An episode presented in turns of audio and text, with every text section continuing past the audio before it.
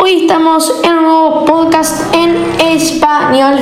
Bienvenidos Bienvenidas a, bueno, el podcast de un poco de todo. Los invito antes de nada al canal y dejar su reseña para que yo sepa que ustedes están apoyándome al 100%, que es totalmente gratis, gente. Em, bueno, hoy vamos a hablar sobre iOS 14, gente. Y el tema conceptual de todo esto es que está más cerca que nunca. Cada vez se aproxima, em, cada vez se lanzan más betas. Em, las betas de Apple son muy bien reconocidas dentro del mundo de la tecnología, pero de seguro está esta ha cambiado de la forma de ver un iPhone. Sí, gente, o sea, ha cambiado una barbaridad. Hace cuatro días aproximadamente, gente, Apple lanzó la primera beta, la cual consistía en todo esto de los widgets, que sabemos, eh, un cambio de creatividad y de productividad por parte de Apple, que de seguro le gustará a todos. Sí, gente, Apple incluyó los widgets, eh, que eso es algo que no lo había tocado mucho, pero la verdad es que le dio una creatividad eh, y lo hizo que se viera visualmente, se viera increíble y es otra, otra forma de ver un teléfono, como decías, ah, son las típicas apps, pero no, lo ves de otra forma con todo esto de los widgets. Lo primero, hacer los pasos para instalar la beta porque yo creo que es muy importante seguir estos pasos para instalarla bien la beta em, que se lanzó. Que, la beta quiere decir em, la actualización beta que no es la oficial, por así decirlo, sino que es pública, es para todos. Em, y lo primero que hay que hacer es ir a la página de Apple dedicada a las betas, que se los voy a dejar acá en la descripción tienen que registrarse con su Apple ID y luego ir a actualizaciones de software e instalar, gente. Durante el procedimiento, el iPhone se va a reiniciar em, para dar inicio a la beta de Apple.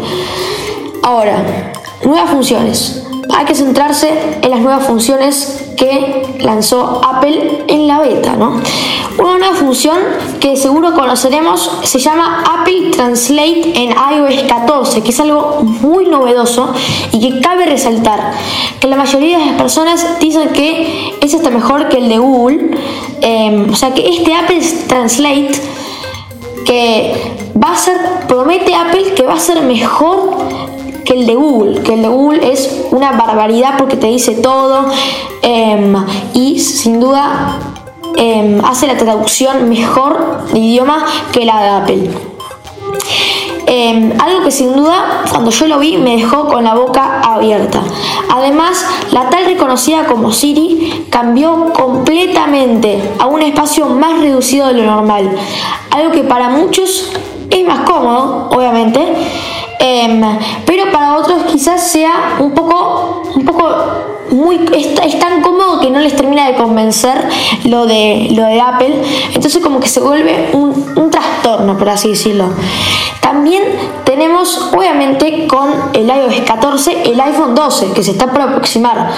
Y básicamente acá hice como un summarize de lo que se, todo lo que se sabe hasta la fecha del iPhone 12. La primera cosa es la versión de los dispositivos de iPhone, que van a haber cuatro en total. Algo que sin duda ha cambiado mi mente, porque yo dije, a ver, en iPhone solo hay dos, el iPhone 11 Pro y el iPhone 11 Pro Max. Y acá hay cuatro, o sea, se duplicó en total. La primera cosa es el iPhone 12 Pro, que sabemos, dos iPhone 12 Pro y dos iPhone 12 a secas. Los tamaños oficiales van a ser de 5,1 pulgadas, 5,4 pulgadas, 6,1 pulgadas y 6,7 pulgadas. Las 5 pulgadas van a ser, las dos de 5 pulgadas van a ser de iPhone 12 y las dos de 6 van a ser de el 12 Pro. Una cosa que me emociona, que quiero ya ver por parte de Apple, es que deja la pantalla Liquid Retina, la pantalla de em, poca resolución y en todos los modelos de este año va a ser AMOLED, va a, van a ser la pantalla en alta resolución. La boca abierta. Apple se revolucionó acá y un punto para arriba para Apple, en que creo que se están haciendo los ratas y ya era hora de dejar la ratez y incorporar la honestidad. Otra, que, otra cosa que sabemos que a mí también creo que me, me, molestaba es el notch. El notch de la pantalla quiere decir la selfie o la retrocámara y el Face ID. El notch de la pantalla va a reducirse por primera vez en la historia de Apple. Sí, el notch no va a ser ni muy grande ni muy cortito, pero lo que Apple prefiere es tener un notch bastante pequeño, bastante cómodo, como para tener una amplia visión en el teléfono. Concluyendo, mi concepto para cerrar eh, y que realmente sabemos es que Apple pensó esto con la mayor facilidad posible y la comunidad para ordenar apps y que no sea todo un desorden y que te sientas bien con tu teléfono. Así que bueno, gente, creo que hicimos una llena de información, un brainstorming. Espero que os haya gustado este podcast y que les haya entretenido e informado de todo lo que se va a venir